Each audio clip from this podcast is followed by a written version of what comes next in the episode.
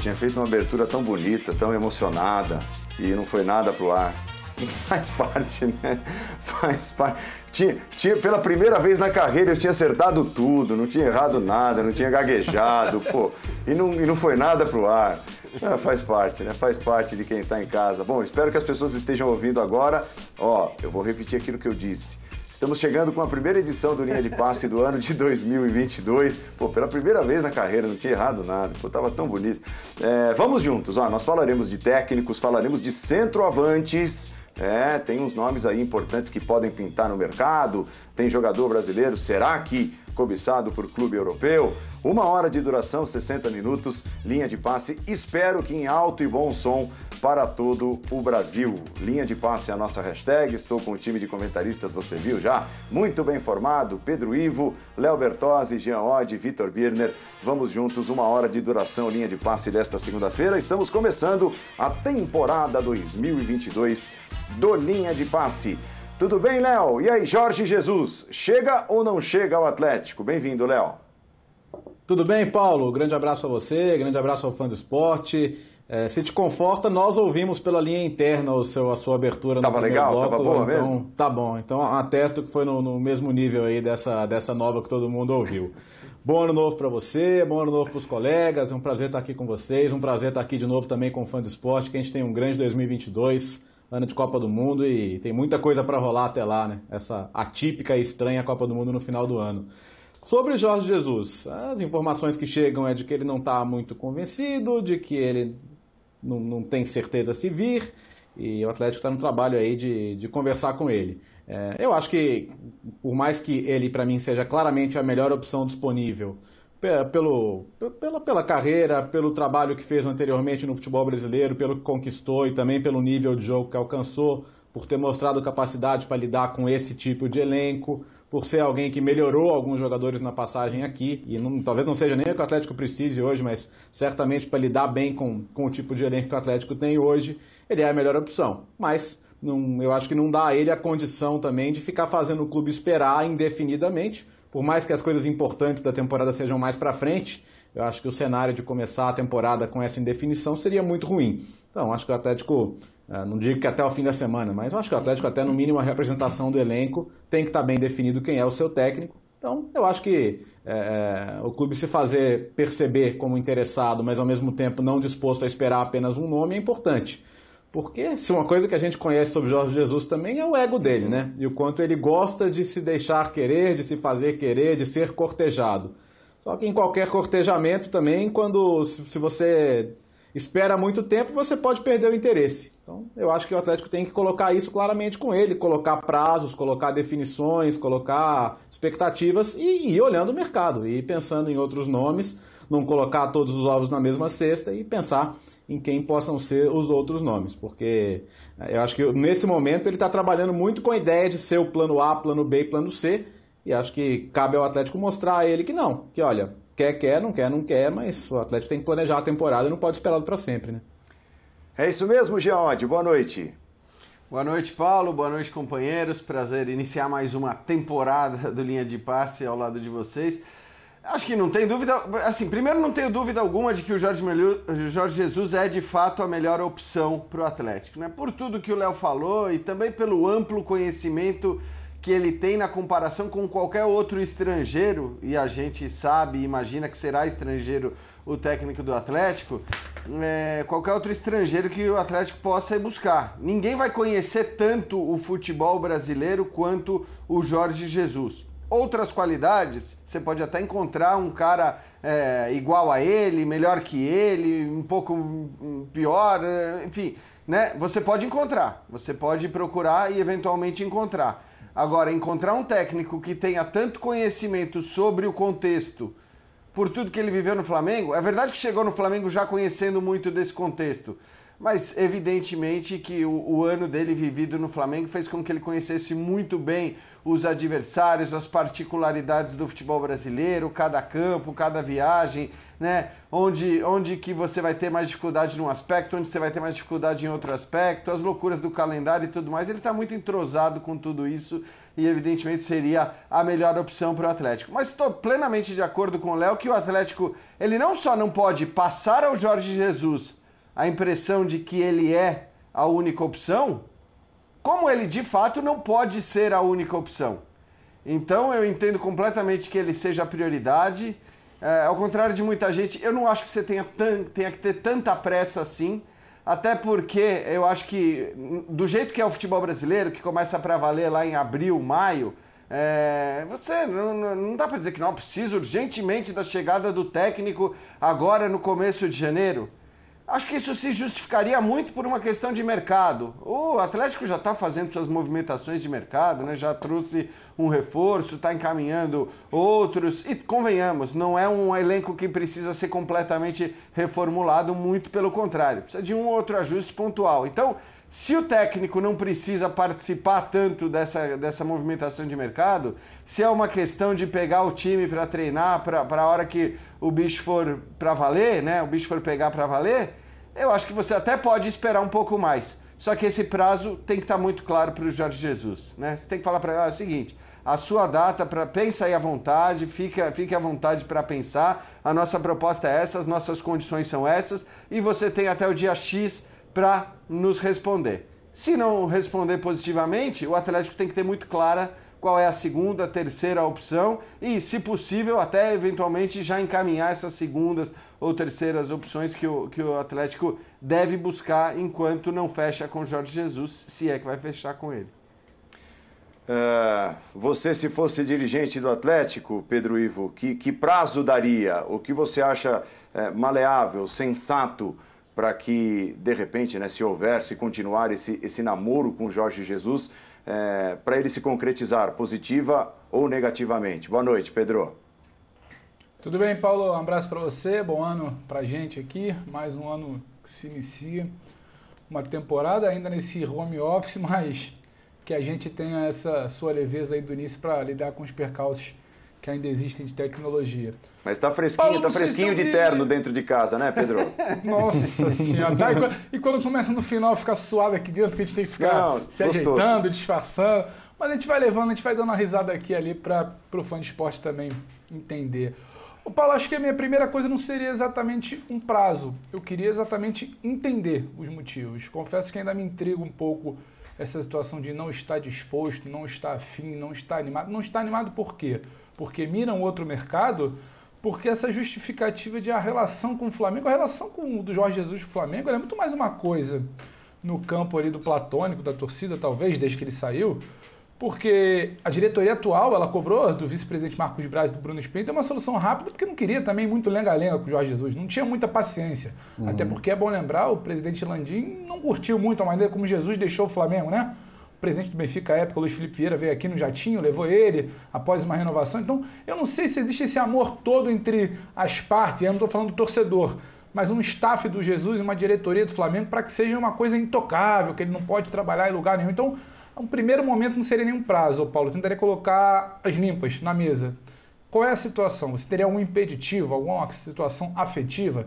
Se for isso, acho que não tem nem mais conversa. Agora, se for uma situação de plano de carreira, aí acho que dá para você trabalhar um pouco melhor. Estou com o Jean quando ele fala que na hora da onça beber água, né, na hora que tiver que começar a decidir, é um pouco mais para frente. Tem uma final, é claro, ali para dia 20 de fevereiro, se eu não me engano, contra o Flamengo da Supercopa, caso não mude. Até lá teria que ter um trabalho. Só que eu acho que para ter uma mínima paciência, se você tiver convicção, eu daria um pouco mais de paciência, porque o Jesus me parece que tem uma certeza, entre aspas, mas que não vai sofrer tanto com uma adaptação. Jesus esteve aqui, Jesus sabe o que é o futebol brasileiro, Jesus sabe quais são os times, Jesus sabe quais são as armas, Jesus sabe o que pode enfrentar ou não. O time é outro, a cidade é outra, mas ele já esteve aqui, não é que ele vai ter que se ambientar ao mundo novo. Então, talvez possa valer uma espera um pouquinho maior, um pouco mais de paciência, mas desde que seja claro qual é a sua situação? É afetiva, é projeto de carreira, é porque está mirando a Europa? Não ficar enrolando por enrolar. Acho que é muito mais uma questão de jogar limpo. Paulo, se tiver que esperar uns poucos dias, coisa que o Flamengo não fez, até pela pressa, até um pouco incomodado com a situação como saiu da outra vez, Eu esperaria por entender que o Jesus, o Jesus tem mais chance de dar certo, porque já esteve aqui, porque conhece, porque já venceu aqui. Não dá para querer parear com um trabalho europeu, com um trabalho de futebol brasileiro, é outro cenário. Ele aqui venceu, ele aqui foi dominador. Então tem um pouco mais de chance de repetir minimamente isso. Então, um pouquinho mais de paciência, mas desde que deixe a coisa às claras na mesa, na conversa. Vitor Birner, feliz ano novo. Saúde e paz a todos, Birner. Bem-vindo.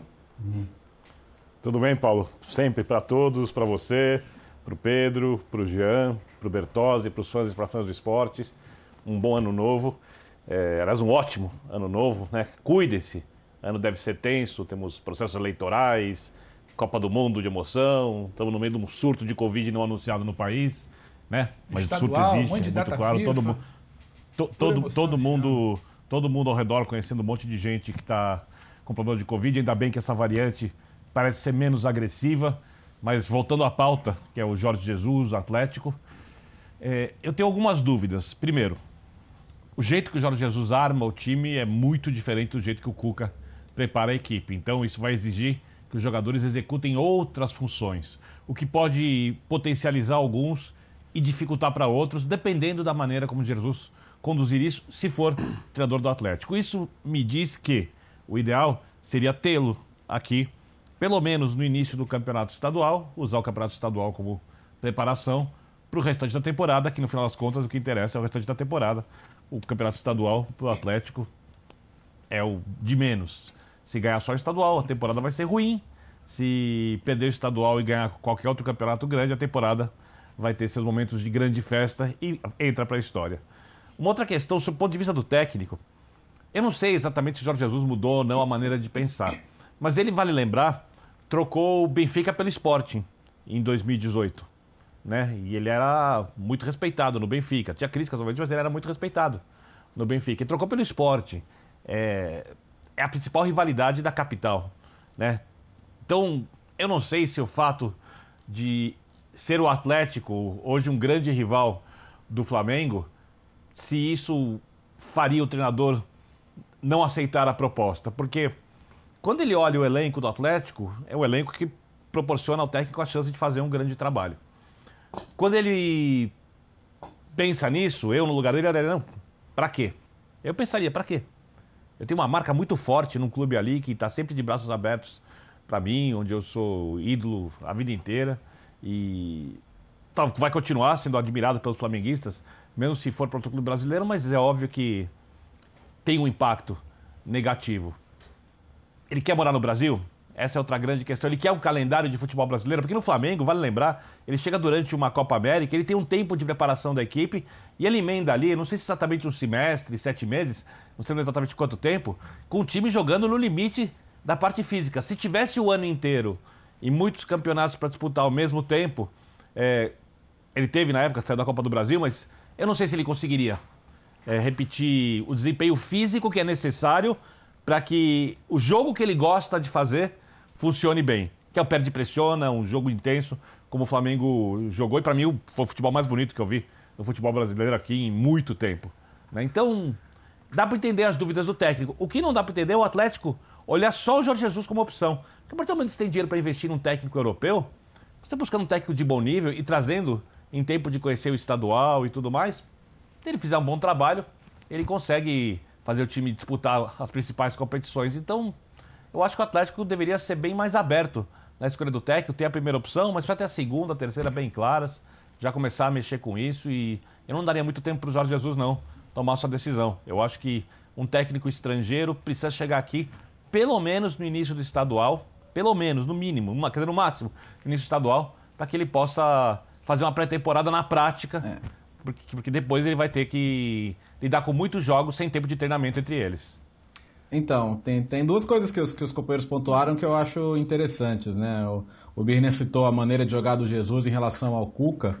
E, e, eu lembro que uma coisa que me deixou reticente da escolha do Cuca, e aliás eu não fui a favor na época da escolha do Cuca, foi a, o quanto ele romperia com o modelo do São Paulo, que eu entendia que era um modelo que ainda poderia se desenvolver e que poderia, eu concordo. com os ótimos reforços que ele recebeu, né? Vamos lembrar, o São Paulo não tinha Hulk, não tinha Nacho, não, não recebeu um jogador do nível de um Diego Costa para compor o elenco. Então eu acho que ele fez coisas muito boas na passagem, extracampo à parte, que foi onde a coisa azedou por ali.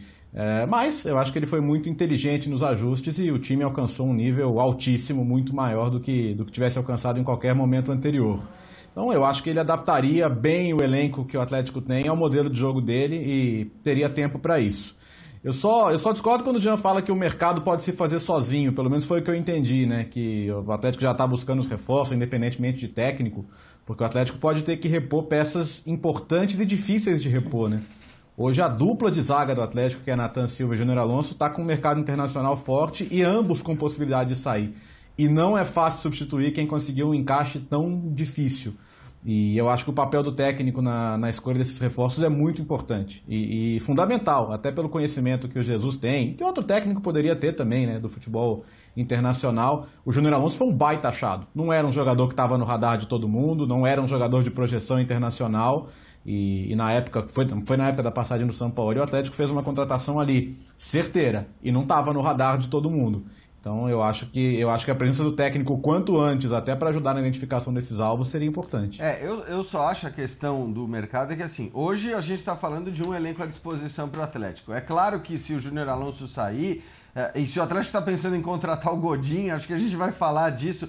O Jorge Jesus, mais ou menos, deve estar tá acompanhando o que está fazendo o Godinho no Cagliari. É um negócio desesperador. Nossa. É desesperador o que o Godinho não está jogando há um bom tempo. É, é, claro que é um zagueiro da mais alta qualidade. E aí tudo bem, eu concordo que você pode ter para uma outra peça específica, você, você pode ter a intervenção do. O que eu estou querendo dizer é o seguinte: a gente está falando eh, no objetivo, na prioridade de trazer o Jorge Jesus, e se você vai fazer, se é para contratar um zagueiro, um volante, não sei, ou para repor um atacante, eu entre trazer um outro técnico correndo para que esse técnico opine na contratação dos jogadores ou esperar um pouquinho mais pela chegada do Jorge Jesus, eu esperaria um pouquinho mais pela, pela chegada do Jorge Jesus. É óbvio que o cenário. O que é um ideal... pouquinho mais, Jean, para entender? Uhum. Então, é. essa, essa, periodicidade é importante, né, Jean? Porque quando a gente fala um pouquinho mais, não sei se é o caso. A gente não está falando para esperar até dia 20 de fevereiro. Não, Mas dois, óbvio três que não. dias, por exemplo, foi uma, foi uma situação que o Flamengo não topou por N motivos. Se tem uma reunião na quarta, ou na quinta, ou na sexta, eu acho que o Galo, com a estrutura que se tem, claro que não ter um treinador ainda é prejudicial, mas o Galo, o Galo que é uhum. hoje, o Galo atual, não é um Galo que está precisando formar todo o seu elenco do zero agora esse Galo eu acho que tem condição de esperar alguns dias para entender exatamente o que quer. Não é exatamente uma pressa de um, dois dias. Acho que é um pouco por aí, né, Jean, uhum. que a gente pensa. Não, é exatamente isso. Eu acho, e, e para mim não é de um, dois dias, e, e, pode esperar duas semanas, por exemplo. Eu acho que pode esperar, sinceramente. Talvez tenha a ver com isso, até a própria, a própria dúvida do Jorge Jesus, esperando o que vai acontecer na Europa, possibilidades ou portas que podem se abrir para ele na Europa nesse, nesse intervalo aí de, de janela tudo mais, né? Na eventual troca, assumir um outro clube, é pouco provável, mas existem essas possibilidades, existem algumas possibilidades. O que eu estou dizendo é, claro que o cenário ideal é sempre você ter o técnico para amanhã, para que ele participe de tudo. Mas se eu, dirigente, tivesse que fazer a escolha entre, ah, tenho que trazer um técnico agora para que ele me ajude na identificação do zagueiro ou de um, de um meio-campista uh, e de um atacante para a temporada. Ou esperar o Jorge Jesus e fazer essas contratações, né? Por escolha própria, até porque, convenhamos, o Jorge Jesus está longe de ser um técnico que vem para ficar três, quatro temporadas. Eu acho que a própria história dele no Flamengo mostra isso. Ganhando o que ganhou, do jeito que ganhou, com a idolatria que tem, saiu do jeito que saiu, que não foi realmente uma maneira Já. exemplar de sair. Então, eu, eu só estou colocando as coisas como uhum. escolhas. Entre esperar o técnico ou trazer um outro só para que ele participe de duas ou três contratações, eu fico com a primeira opção, eu fico com a espera pelo Jorge Jesus. Só então para entender uma coisa, eu não tinha pensado nisso quando a gente fez a nossa reuniãozinha de pauta, uhum. mas me veio na cabeça, eu vou colocar esse assunto aqui. É, então você acha, por exemplo, que se o Flamengo tinha o Jorge Jesus como prioridade, ele devia ter esperado também. É isso? Sim, inclusive falei exatamente a mesma coisa em relação ao Flamengo. Eu acho que o Flamengo não precisava ter corrido tanto mas eu entendo completamente aí, é, por conta do histórico de dirigentes do Flamengo com o Jorge Jesus, por saberem exatamente como ele funciona, pela maneira como ele, Jorge Jesus, uhum. se colocou em relação ao Flamengo em diversos momentos, no da saída e agora no da possível vinda, na tal conversa que ele teve com o Marcos Braz, eu entendo que os caras no popular, encher o saco. Fala, chega, gente. Uhum. Chega. Esse, ele tá achando o quê? Que ele é maior do que o Flamengo? Ele gente... se vende muito bem, tanto para sair quanto para chegar em qualquer clube. Ele, ele gosta de estar tá nos holofotes, ele então, valoriza isso. Então, assim, eu, racionalmente, se, se fosse dirigente do Flamengo, teria sim esperado um pouco mais. Mas eu consigo entender a decisão dos caras de não esperarem dizendo, olha, é o seguinte, eu tô trabalhando, eu trabalho no Flamengo, é um clube desse tamanho, com uma torcida desse tamanho, e eu não vou ficar esperando o capricho do treinador que quer na hora que ele quiser levantar a mão, não, vou tomar minhas decisões e começar uhum. a trabalhar. Então, eu consigo entender, mas eu falei é, para o Flamengo a mesma coisa que estou falando para o Atlético agora. Como a nossa temporada começa para valer lá para abril, se for preciso esperar um pouquinho, eu esperaria sim. Pedro, eu só acho importante, assim, a, a, apesar de que ele não, de que ele ainda estivesse empregado na corda bamba, ele ainda estava empregado. Então acho que a situação não é exatamente igual ali a do Atlético e a do Flamengo. Mas, mas consigo entender o paralelo de qualquer maneira. O, o ponto que, assim, que eu acho importante é, por exemplo, até para passar pelo tema. Hoje surgiu o nome do Godin. Se vier um técnico que gosta de jogar com a linha alta, é um desastre, porque ele não vai jogar. É, a gente viu as dificuldades que ele teve na Itália. Ele tá lento, ele tá pesado. Se você busca o Godin, você vai ter que ter um time muito mais posicional, um time que, que ele tem as suas virtudes, evidentemente. Isso vale pra é carreira inteira, agora ainda mais, né, Léo? É. mais ainda, porque agora o físico dele, ele Exato. teve uma queda física importante. Por isso que ele perdeu a posição na Inter, por isso que ele teve dificuldade no Cagliari. Não tô aqui cravando, ah, não dá para trazer. Mas se você trouxer para um time que vai jogar, vai marcar 40 metros do gol, ele não vai jogar. Uhum. Então é, é, é, esse o meu ponto. E que a tendência eu tenho, eu, no time do Jorge entender. Jesus. É, é, é, esse, esse é o meu uhum. ponto, né? Eu, eu acho que ele no time do Jorge Jesus ia sofrer. Então, mas, ô Léo, só rapidinho, até porque já falei bastante, mas eu acho que assim, se o Atlético pretende contratar o Jorge Jesus, aí você tem que segurar uma eventual contratação do Godin, certo? É, uhum, é, nesse caso específico, até por tudo que, que você acabou de falar. Agora, Pedro, é, faz algum sentido o Jorge Jesus não confiar no projeto do Atlético? Até pela apuração dos nossos colegas do GE, é, haveria essa reunião, mas é, pelo staff do Jorge Jesus, a, a reunião seria muito mais uma questão protocolar de respeito profissional é, para continuar um diálogo que já começou com o Galo, mas que ele não estaria nem um pouco propenso a aceitar voltar ao Brasil nesse momento para dirigir o Galo e teria sido até aconselhado a não fazê-lo nesse momento. Bem diferente do Galo, que tem a esperança de contratá-lo e de contar com um técnico que foi vitorioso por aqui. Faz algum sentido o Jorge Jesus não confiar no projeto do Atlético nesse momento? Ah, para mim nenhum. Eu entendo essa conversa de cortesia, né? Até pela relação que ele tem com o Ricardo Guimarães, que ele tem com, com os quatro R's lá, né? Os messianos do Atlético. Entendo que não quer fechar portas, mas não faz sentido para mim uma não confiança no Atlético. A gente pode questionar uma série de situações do modelo financeiro. Agora o Atlético hoje tem um projeto vencedor, tem um estádio que está sendo entregue em breve. O Atlético hoje se tornou um time vencedor, não tem mais aquele peso sobre os ombros, sobre os ombros de não conquistar, da pressão de que precisa faturar alguma coisa essa temporada, senão vai tudo por água abaixo, o projeto pode ruir. Não é. Tem uma situação bem sólida ali do Galo. Eu só acredito em estar mirando outra situação no exterior, não estar querendo vir ao Brasil, como não esteve querendo ficar em 2020, é bom lembrar, não é só a situação do Benfica, é uma situação de pandemia, uma situação de ordem pessoal que ele opta por estar próximo da família, ou algo afetivo, uma situação afetiva, uma situação de mercado fora do Brasil, eu entenderia. Agora, não confiar num projeto do Atlético, e falo isso podendo falar o mesmo para Flamengo uhum. e para Palmeiras, por exemplo, acho que não, não faria tanto sentido, Paulo. Acho que tem muito mais uma situação dele querer analisar o momento pessoal dele do que exatamente olhar para o Atlético e nisso sentir confiança. Quando ele veio ao Flamengo em 2019, Pedro. que confiança ele tinha? Não era o uhum. Flamengo de Felipe Luiz, não era o Flamengo de Pedro, por exemplo não era um Flamengo de outros nomes, não era um Flamengo de Rafinha, não era um Flamengo vencedor. Era um Flamengo questionado, tinha muito dinheiro, muito organizado, mas que não tinha um grande trabalho no futebol. Então quem apostou ali poderia apostar agora também com um time muito mais vencedor até, chegando já num outro momento, numa página já diferente daquele Flamengo do meio de 2019 ali da Copa América. Então, então imagino que fosse uma situação será muito que ele mais isso, afetiva Pedro? de respeito. Será que ele não pesa? Eu também tenho dúvida, Jean. Eu também uma... tenho É por isso que eu volto lá naquela página inicial. Ele precisa deixar isso claro. Porque não é não. ficar enrolando, enrolando é, não, entre aspas, eu, por eu alguma situação que o Galo não saiba. Pegar, pegar um time já campeão, um time já vencedor, com uhum. duas conquistas em três possíveis, eliminado de maneira invicta da Libertadores. O que eu quero dizer é assim. É, eu sempre olho da perspectiva do técnico que chega para trabalhar num clube, uma das maiores roubadas que existem é você chegar num clube campeão de tudo, né? Num clube que tem muitas conquistas, porque teoricamente você Não tem pouca margem de aquilo, né? melhora.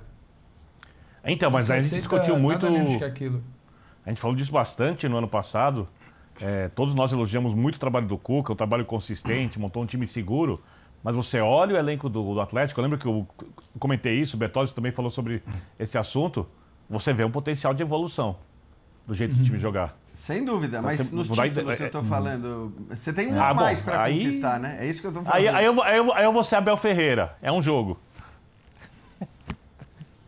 É, mas é, é, é que, o, é, é que o, torcedor não entende assim, né? O torcedor que, que é, colocou a barra muito no alto, né? Sobre o que o time ganhou ano passado.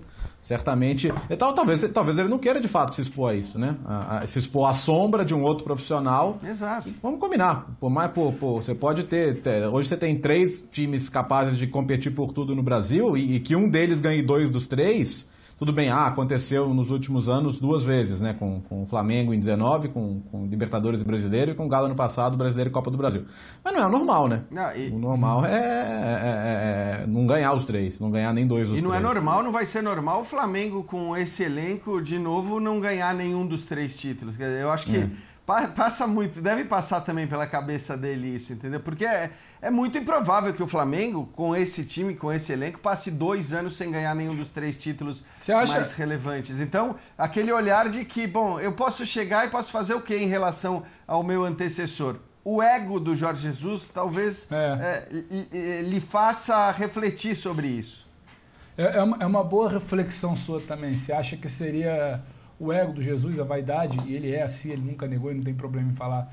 É um ego também de não, não rebaixá-lo, não tirá-lo de um pedestal que ele hoje é visto no Brasil. Não é só o Flamengo. Jorge Jesus é visto como um cara que de 2019 para cá talvez tenha feito o melhor trabalho com bola no pé, não em quantidade de títulos ou em longevidade ou em outras situações fora de campo, mas talvez uma situação dele de não topar nada menos do que aquilo, de ser questionado num lugar onde ele ainda é intocável, porque em Portugal ele já não é mais assim. É uma reflexão, mas é o que eu falo, ele precisa colocar, jogar limpo, não dá para ficar nessa indefinição. Eu toparia esperar. E tem o financeiro, né, ele... Pedro? Ele tá, é, ele tá garantido no distrato, né? É, enquanto ele não estiver trabalhando, lá, ele tá lá. lá. recebendo, né? Sim, também tem. Então, assim, eu acho que é, eu acho que é muito mais um, um papo limpo. É, não é esperar por esperar de alguém que, assim como o Flamengo, não sinalizou. É virar e falar, olha, tem uma chance, vamos começar a montar um time, mas deixa eu pensar um pouco mais, tem uma situação de Europa, eu não quero sair para o duvidoso aí tudo bem. Agora ele precisa colocar isso na mesa, né? A gente aqui está tentando entender um pouco a cabeça dele, dentro da personalidade dele. Mas isso ele não vai falar pro dirigente, que é o futebol né? do Atlético, mas é difícil, né? Isso aí, se, ele, se ele falar isso pro dirigente, ele está dando uma amostra é. de fraqueza que não combina com o jeito isso. que ele fala de futebol, como se ele fosse o dono de todas não, ele, ele as situações. Vai falar isso pra ninguém, né? É, é, e, e eu só acho que tem uma coisa nisso aí. Ele não verbaliza. Se por acaso ele considera isso pela questão do ego, da vaidade, ele também já mensurou que ele vai chegar ali, ele vai desconstruir boa parte daquilo que o Cuca fez. Não estou falando de escalação, de jeito de jogar. Vai mudar a maneira do time atuar e se por acaso isso não funcionar, ele vai ser comparado e a coisa vai ficar bem complicada. Porque o Jorge Jesus ele não acredita no futebol do jeito que o Cuca preparou o Atlético.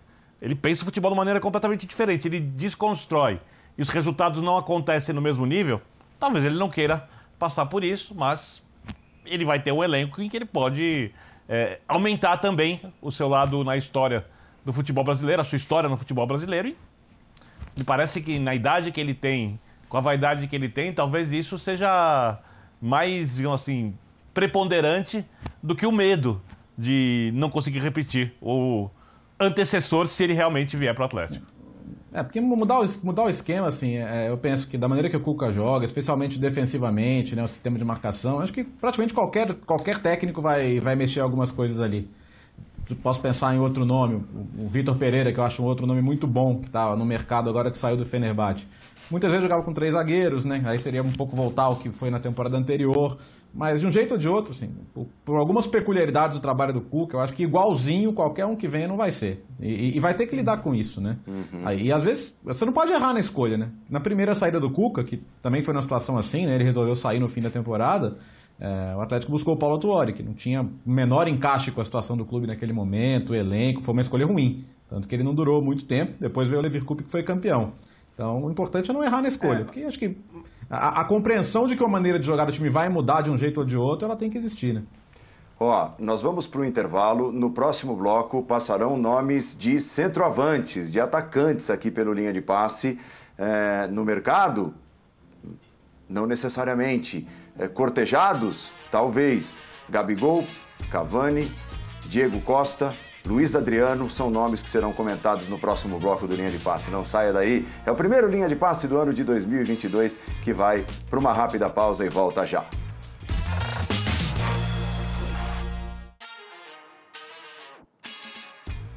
Eu falei que era rapidinho, eu falei. Estamos de volta e agora nós vamos falar de alguns nomes que têm sido comentados. Uh, por exemplo, o Corinthians está atrás de um centroavante. Esse centroavante não será Cavani nesse primeiro momento. O técnico do Manchester United, o Ralf Rangnick, disse que não vai liberar o Cavani. O Cavani foi titular hoje, o Manchester United perdeu, mas mais uma vez o Cavani foi titular. Então prova que o, o, técnico do Manchester, e que será técnico até o final da temporada, pensa em contar com o Cavani, ninguém assim, libera do dia para a noite um cara que vem sendo titular num jogo de Premier League. É o caso do Cavani. Aí tem a questão envolvendo o Luiz Adriano, que é um centroavante de peso, vinha em baixa no Palmeiras nos últimos meses, é, liberado pelo Palmeiras, pode ser contratado, está aí no mercado. O Corinthians, é, em tese, tem lá como plano B ou plano C, como queira, o Diego Costa, mas tem a questão da multa, a foto que ele colocou lá na rede social dizendo que, que não paga coisa nenhuma, que não vai tirar dinheiro do bolso para pagar a multa e, e, e mudar do Galo para o Corinthians. E uma outra notícia envolvendo o Gabigol, que foi uma sondagem ou uma proposta do West Ham para contar por empréstimo com o Gabigol por uma temporada e meia. E o Flamengo rechaçou de cara. É, é, lógico, ele ficaria uma temporada e meia e depois dessa temporada e meia teria lá um preço é, fixado, um preço estipulado para que o West Ham pudesse contratá-lo e o Flamengo já lucraria, primeiro com empréstimo e principalmente depois com a venda em definitivo. Então são nomes importantes, nomes de centroavantes. O Corinthians está à procura do seu, Vitor Birner. É, precisa, né? E o Corinthians quer um jogador que seja a altura dos seus principais reforços da temporada. E não está fácil de encontrar. O Diego Costa, por exemplo, que não quer pagar a rescisão, em forma inteiro, pelo amor de Deus, joga sobrando. O Diego Costa, do Atlético, com problema de lesões e fisicamente ainda abaixo, a gente não sabe se ele consegue atingir o nível necessário para jogar no futebol brasileiro, não para ser o Diego Costa de antes, isso eu acho que não vai ser mais do ápice da forma. É, não serve para o Corinthians, não vale o investimento alto. Aí, o Corinthians olha para o mercado, você citou o Luiz Adriano. Vamos supor que queira trocar de rival. É um bom jogador. Acho que não se compara ao Jô na melhor forma do Jô, tá? É, o Jô é outro que tem problema físico. Porém, o Luiz Adriano, para mim, sai de um jeito estranho do Palmeiras. Porque o Abel não é um cara de desistir do jogador. Ele tem boa qualidade, ele não é um jogador de altíssimo nível, mas ele tem um jogador de boa qualidade. E alguns episódios durante o ano provavelmente fizeram o treinador achar que o cara não é pro grupo dele. Por que serviria pro grupo do Corinthians? É esse tipo de jogador, ele vai mudar completamente? Até acontece. Mas você começa a citar que jogadores que são apostas de risco. Então, eu acho que o Corinthians vai ter bastante dificuldade para conseguir esse jogador. O mercado não está é, muito propício a gerar jogadores de alto nível. Tanto é que o Brasil sempre foi um país de centroavantes, que vê o futebol do passado, eu não vou enumerar aqui, nosso tempo é curto, mas é só pensar nas seleções por muitos anos, sempre tinham grandes centroavantes, grandes centroavantes da reserva, opções de grandes centroavantes que não foram convocados. E hoje o Tite tem um pouco de dificuldade. Você vai buscar no mercado de fora, Argentina, não vai ter ali um grande centroavante. Jogadores europeus são caríssimos, o Corinthians tem dinheiro para pagar uma transferência enorme, não tem. Então eu vejo o Corinthians com bastante dificuldade para achar esse jogador sonhado pela diretoria, Paula. É, é. porque assim, é, é, Luiz Soares e Cavani, que foram nomes é, comentados, vai, pareciam ser utópicos. E essa questão envolvendo a multa do Diego Costa é uma questão que deve ser levada em consideração. O, o, o, que o torcedor corintiano pensa, ué, mas se não for um medalhão, não vai ser ninguém? E eu acho que o torcedor do Corinthians está no direito de pensar isso, né, Pedro? É curioso, né? Porque as informações que a gente tem, Paulo, é que esse nome seria bancado pela parceira do agronegócio, com muitos poucos detalhes revelados ainda, que eu acho até ruim. Acho que a diretoria precisa chegar e contar um pouco mais que projeto é esse, quando você está falando em Cavani, quando você está falando em mirando Luiz Soares, mirando em Diego Costa. Se vai acontecer, eu não sei, mas deveria. Então, assim, que projeto é esse? Esse camisa 9 vai vir desse tal parceiro do agronegócio que só topa trazer um grande jogador para causar impacto para a sua marca? Que aí fica uma coisa meio egoísta, né? Tá preocupado com a marca dele, não exatamente com o time do Corinthians. O Corinthians vai entender que esse nome não vai estar disponível, porque o Cavani é difícil. Imagino que o Soares também. Diego Costa depende de uma multa e também já sinalizou a pessoas próximas que prefere estar talvez no exterior. Então, assim, o Corinthians precisa. O Corinthians, sim, necessita muito desses camisa 9 e começa a ter uma série de senões, de ressalvas, de situações. O Corinthians precisa acelerar, porque o mercado vai começando a passar o tempo, vai começando a colocar jogador aqui e ali. Você ficou duas semanas alimentando um sonho de um Cavani. Você sabia exatamente o que você estava conversando? Que chegou um treinador hoje e falou: não libero ele antes do meio do ano. Será que você estava alimentando um sonho realmente palpável? Será que você sabia exatamente o que você estava buscando? Será que você não pode estar dando uma amostra de que você não sabia nem onde você estava tentando colocar a mão? Então acho que o Corinthians precisa entender o que ele quer. É o grande nome do agronegócio? Talvez começar a abrir um pouco mais esse leque. Não ficar sonhando e vendendo situações para a torcida como Diego Costa e Soares. Talvez possa ser uma outra situação. Agora, se não for, agir rápido. A gente olha um pouco, se pegar inevitável comparar com o rival, muita gente questionando que o Palmeiras ainda não deu aquele grande tiro, a grande contratação.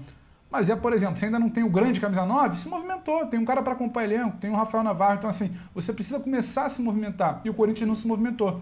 O Corinthians está se movimentando muito na base do sonho ainda. Isso eu acho que pode ser preocupante. Você não especifica o que esse parceiro vai fazer, o que ele vai pagar. E hoje, Paulo, eu achei um pouco assim uma amostra de Corinthians está fora da realidade. Bastou uma declaração de um treinador para mostrar, olha, o Corinthians talvez não saiba o que ele está querendo. Se realmente esse papo com o Cavani, Será que não tentaram entender com o agente do jogador, com pessoas próximas, de que ele não era uma opção até o meio do ano? Então, assim, talvez tenha que acelerar um pouco mais esse processo e abrir um pouco mais esse leque. É, o problema é que quando você traz à tona nomes como Soares e Cavani, é, depois qualquer coisa que você trouxer, meu, vai, vai ficar difícil de você satisfazer o, o... Pensa pressão no próprio reforço depois, é, Exatamente. Né, Fica difícil você satisfazer o torcedor depois. E convenhamos, sempre nos pareceu, mas também a gente tem, tem visto tanta coisa improvável acontecer no futebol brasileiro, que né, ninguém ironizou nem nada, mas sempre pareceu algo muito difícil de acontecer. Por onde está o Cavani hoje, né? Por onde está o Soares hoje?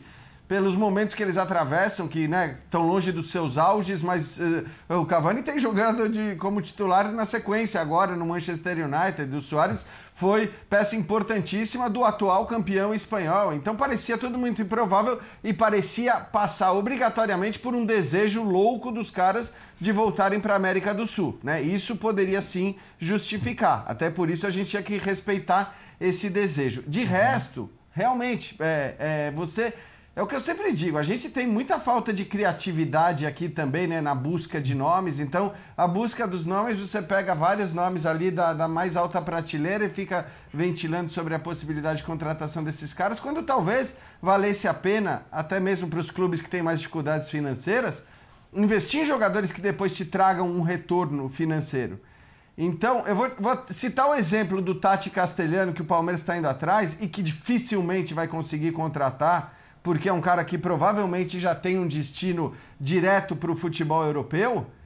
Mas pelo menos é aquilo, entendeu? Você tenta contratar um jogador com capacidade técnica muito alta que vai depois é, te render muito dinheiro, porque um cara desse a tendência é que te renda um bom dinheiro na revenda. Então, um pouco de, de criatividade ou de buscar jogadores até com menos nome, né? Esse é um caso, um exemplo muito claro. Menos nome para o torcedor brasileiro, é, uma expectativa menor gerada em torno da especulação do seu nome do que a de um Cavani e de um Soares, por exemplo, que são jogadores também é, caros, mas mais no salário do que no que você pagaria para contar com esse jogador. Mas que depois o cara te traz um retorno. Então eu acho que está faltando um pouco disso também. A gente está vendo muita especulação sobre centroavantes sempre envolvendo né, nomes muito grandes, nomes ou utópicos, ou de um valor é, e uma dúvida e um risco que, sinceramente, eu não sei se compensa para muito clube é, correr esse tipo de risco. Sabe o problema da história do Cavani para mim? É que para mim é muito evidente que é um caso em que o entorno dele, a família dele, gosta de alimentar isso aí. Lembra quando ele ah, ia vir pro Grêmio e tal? É sempre, se você perguntar para as pessoas que estão em torno dele, ah, e aí, ele queria voltar para a América do Sul? Não, nossa, ele adoraria, o sonho dele é voltar. Talvez a família tal, queira, e... né, Léo? É, é, exato, é, exato. Talvez essas pessoas que falam isso até gostariam de tê-lo aqui por perto, mas o fato é que é um jogador com outro tipo de mercado. E acho que se saísse do United. O, pergunta se o, se o, Barcelona não ia querer, por exemplo, ter um, ter um Cavani hoje como, como opção. O Barcelona estava com o Luke de Jong ontem. Até jogou bem, fez gol, mas pelo amor de Deus, né? Então, é, me parece muito evidente que é uma coisa que quando ele quiser, assim, num outro momento da carreira dele. Mas tem muito jogador que gosta disso, né? O Vidal, volta e meia, posa com camisa também, fala que quer voltar. Mas na hora H, meu amigo, Olha, olha quais são as principais ligas do mundo, os principais clubes do mundo, e enquanto ele ainda tiver interesse lá, eles vão continuar lá. Mas, assim, não culpo o clube por tentar, o torcedor por sonhar, mas, assim, para mim o Cavani é reincidente nisso aí. Então, o entorno dele gosta de alimentar essas ilusões para onde ele claramente não vai, até porque nesse momento ele é um jogador que está sendo importante. Ô, Léo, Ô, Léo, hum. e me permite só um complemento, porque às vezes a gente passa até como, entre aspas, chato aqui, né? Fica como, ah, o Cavani no Corinthians, o Soares no Corinthians. E a gente quase sempre tem uma postura de, calma lá, é isso mesmo? Como é que é isso? O jogador falou que quer vir, ah, porque o fulano falou que tem um amigo na família, porque é um sonho do patrocínio. Então, assim, quando a gente acaba sempre tentando colocar o pé no chão, é por conta disso. Vocês lembraram bem o Vidal, o Cavani não é a primeira uhum. vez. Então, assim, esses jogadores, o entorno talvez, não exatamente a figura do jogador, está quase sempre movimentando uma situação que mexe muito mais com a imaginação do torcedor do que exatamente com uma negociação na mesa de fato. Então talvez fique esse, só esse complemento para fechar, que também cabe a ressalva quando a gente fala de certos nomes, não é um pessimismo, não é de não querer ter grandes jogadores por aqui, é por entender que o, o recado do mercado do ano após ano tem sempre, tem sempre um grande nome sonhado que no final não dá certo. A gente vai passar naquilo que já falou, coitado de quem chega depois desse nome sonhado.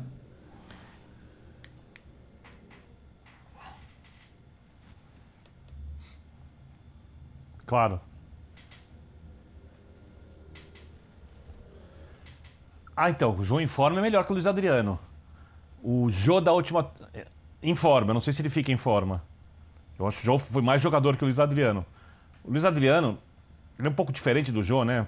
Vai ter um pouco mais de mobilidade hoje, ele pode oferecer um pouco mais que o Jô, porém, a minha questão com o Luiz Adriano é por que ele não se encaixou num projeto vencedor como é o projeto do Palmeiras dessa temporada né, desde o episódio de sair de casa com Covid ali, mas não sei se é só por isso, ou se isso reflete alguma coisa, que quando teve aquele acidente do atropelamento ali, aí é, depois o Luiz Adriano acaba perdendo a, a, a posição para o Daverson. E o Daverson é um jogador que, ao contrário, jogador de muita raça, muito comprometimento, né? Que criou ali até uma mística com, pelos gols que faz, fez no Palmeiras. Mas isso é fruto também da maneira como o jogador atua para a equipe. O Abel não identificou isso no Luiz Adriano. Aí você pensa no Corinthians. Você vai ter alguns jogadores ali que não podem jogar todas as partidas, porque uhum. é um time muito veterano, muito rodado. A parte física vai ser bem puxada na próxima temporada. Você precisa de jogadores, algum jogador que seja bem solidário em campo.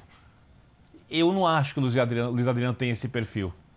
Então, porque o Corinthians diz querer, o Corinthians diz querer, para mim ele não é o jogador. Ele pode até chegar no que vem, numa grande temporada, se encaixar, mudar o jeito de atuar, passar a se comprometer mais com a parte coletiva, chegar no seu ápice físico. Tudo isso é possível, eu não descarto. Mas a, a última amostra do, do Luiz Adriano não é aquele que o Corinthians diz querer. Então eu olharia com bastante é, reticência para contratá-lo no lugar da direção corintiana e só passaria a olhar o Luiz Adriano quando eu soubesse que não tem quem eu realmente eu quero para trazer. É, é, difícil. Sabe qual é o ponto para mim, Birner? É, desculpa, é só, é só, porque o Birner colocou ah, o, o, o Jô em forma é melhor. Então, se a gente estivesse comparando o Jô fora de forma e o Luiz Adriano no melhor da forma, é claro que você estaria o Luiz Adriano. Mas a, a gente, em 2021, o Luiz Adriano em forma, nem física, nem técnica, nem mental a gente viu, né? A gente viu o Luiz Adriano muito desligado mesmo durante boa parte do ano. Então, o, que, que te faz acreditar? Qual estado ele teria? A mudança de área seria o suficiente para puxar de volta o melhor Luiz Adriano? E acho que o Luiz Adriano, nos melhores momentos dele, era um jogador de, de pelo menos no, no, Brasil, de primeiro nível. Mas o que, que te dá o otimismo de que ele voltaria a ser esse jogador? Porque eu não tenho esse otimismo sobre o jogo. E acho que é uma questão até de, de idade, já, de momento da carreira, mas o Luiz Adriano também não tem. É, não, é, é isso aí, Léo. Eu acho que assim, o contexto para o Luiz Adriano foi maravilhoso na última temporada. Não, não dá para alguém querer um contexto melhor. Uhum. O que é um contexto melhor? É um contexto num clube com a estrutura do Palmeiras, com os jogadores que tem o Palmeiras, né? Com os meias trabalhando muito bem, te servindo, te municiando. Então você tinha uh, o Rafael Veiga, o Scarpa, Dudu, todos esses caras em tese prontos ali para te servir, para que você coloque as bolas para dentro das redes. Na verdade, é bom que se diga, os melhores momentos do Luiz Adriano no Palmeiras não foram nem como centroavante de fato. Talvez os melhores momentos do Luiz Adriano no Palmeiras tenham se dado quando ele invertia ali de posição com o Rony, né? Quando o time jogava de maneira totalmente reativa com a dupla lá na frente, só que a flecha da dupla era o Rony e o Luiz Adriano jogava como um meia, mais do que como um centroavante. E esse cara o Corinthians não está precisando também. Claro que né, nós estamos eh, brincando aqui sobre essa possibilidade, porque o Corinthians procura um centroavante e hoje saiu a notícia de que o Luiz Adriano não volta a jogar pelo Palmeiras. Essa é só Sim. uma especulação, uma elucubração, tá? Não tem muito hum. disso. Mas é, o que eu estou querendo dizer é que assim, ele fez uma temporada muito fraca em todos os aspectos, como disse o Léo. Os melhores momentos dele no Palmeiras não se deram como um centroavante de fato. E ele não vai ter no Corinthians um contexto melhor do que o contexto que ele teve no Palmeiras em 2021, né? Seja de, de estrutura, seja de companheiros, é, seja do ponto de vista financeiro. Então, eu não, realmente eu não conseguiria entender o porquê que ele daria uma guinada. Mas o futebol também tem dessas coisas. Às vezes você muda de lugar e, pum, começa a jogar. É, poderia ser o caso, mas lógica não teria muito. Ó, nós estamos é, na reta final do Linha, é, agora o áudio está saindo direitinho, né? É, deixa eu botar um nome também que, assim, houve uma, uma informação né, que partiu até dos veículos ingleses, e a Sky Sport é um dos mais respeitáveis deles, quando fala sobre futebol, Uh, do interesse do West Ham, que gostaria de contar com o Gabigol, aí teria feito uma proposta para o Flamengo por empréstimo de 18 meses, vai, grosso modo, uma temporada e meia para depois comprar, se fosse o caso, definitivamente, e o Flamengo teria recusado. É, pela ótica inglesa faz todo sentido, porque o West Ham tem o Antônio, que é o centroavante titular do time, e não tem ninguém para reserva dele. Então, quando não joga o Antônio, é, o técnico David Moyes é obrigado a improvisar, coloca um jogador de lado como centroavante, adianta alguém no meio de campo. Então, fa faz todo sentido né, a informação ter surgido dessa forma, olhando pela ótica do West Ham. E, e pelo lado do Flamengo, Pedro. É, eu acho que tem dois pontos aí. Primeiro, o Flamengo aceitou ouvir uma proposta por um jogador importante titular do seu time. Ao mesmo tempo, o Flamengo não aceitou qualquer proposta, né? Para perder um titular do seu time, o, o, o, time, nem que seja um time de Premier League, um time europeu, um time importante, mas precisa vir com bala, precisa vir com uma proposta melhor, né, Pedro? É, tem, isso que você citou me chama muita atenção e é até uma informação, né, Paulo? A gente está em janeiro de 2022. É, há dois anos atrás, em janeiro de 2020, aquele time mágico que mudou a forma como o Flamengo jogava, jogava mais bola que todo mundo na América do Sul, ganhou tudo em 2019. Aquele time ali, o Flamengo não queria ouvir ninguém sobre aquele time. Não negociava por nada menor que a multa. Que, inclusive estava comprando o Gabigol em definitivo, olhando para o mercado para reforçar ainda mais.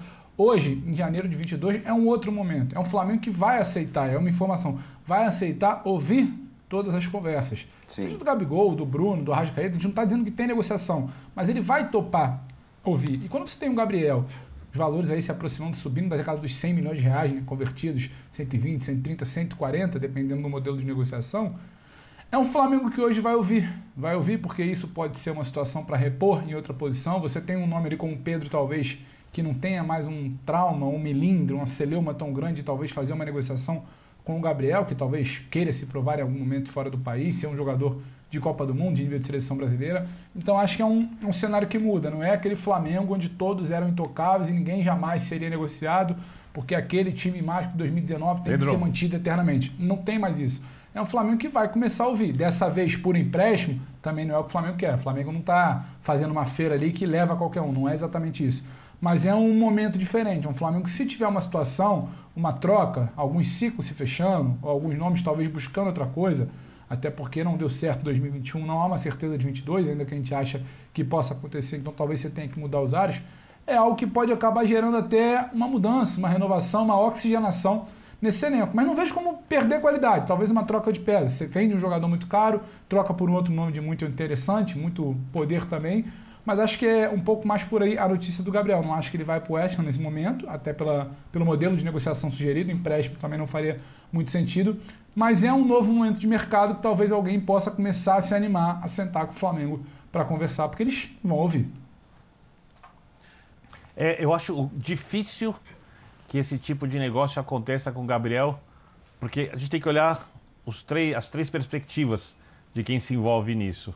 Uma é a do clube europeu, que pretende ascender cada vez mais no seu país e no continente. Né?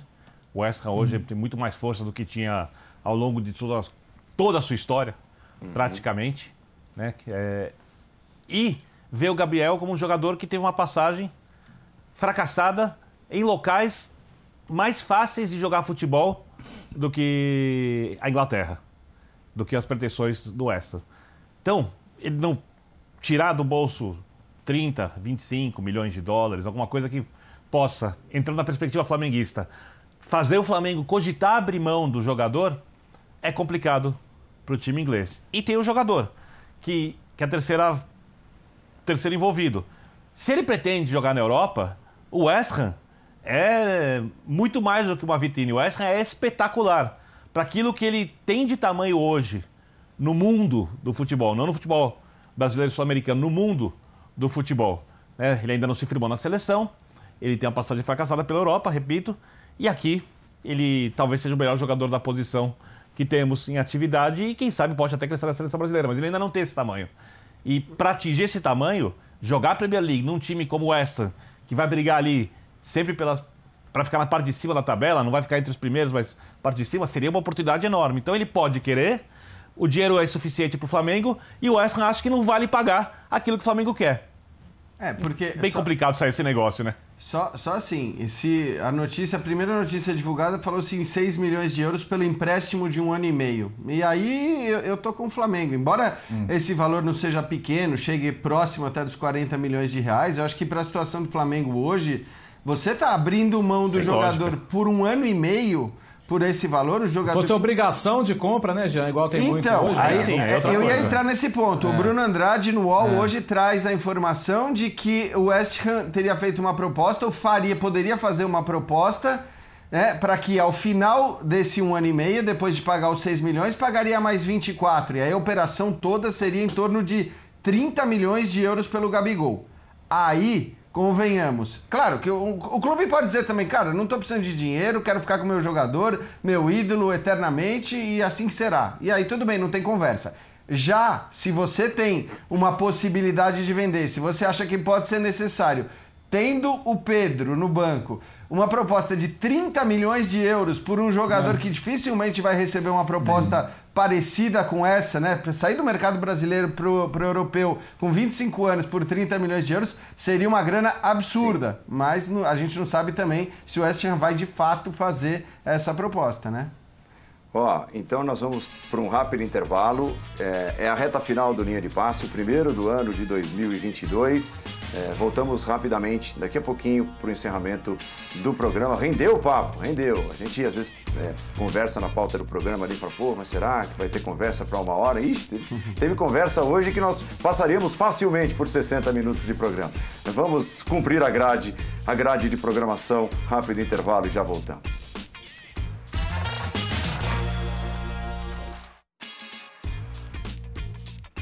É isso, vamos ficando por aqui. Está encerrada esta edição do Linha de Passe. Foi, né? Foi, foi pro ar. A primeira edição de 2022. Obrigado pela audiência, obrigado pelo carinho. Vem aí um ano recheado com várias e várias edições de Linha de Passe. Nesse primeiro momento, mais as segundas-feiras, que é, é o dia tradicional do Linha de Passe, mas com a volta do futebol dos marmanjos, do futebol profissional. A gente volta também a ter outras tantas edições espalhadas pelas próximas semanas. Obrigado, amigos. Jean Oddi, Vitor Birner, Pedro Ivo, Léo Bertozzi. Obrigado a você, fã de esportes. Um ótimo começo de semana. É, o, o, seu bordão cabe bem para esse momento, Vitor Birner. Saúde, saúde e paz a todos, hoje e em todo ano. Isso, ah, hoje mais do que nunca. Valeu, gente. Valeu pelo carinho, pela companhia. Continua Valeu. a nossa programação ao vivo com o Sport Center na sequência, a apresentação do Abel Neto. Tchau, ótima semana, ótimo ano.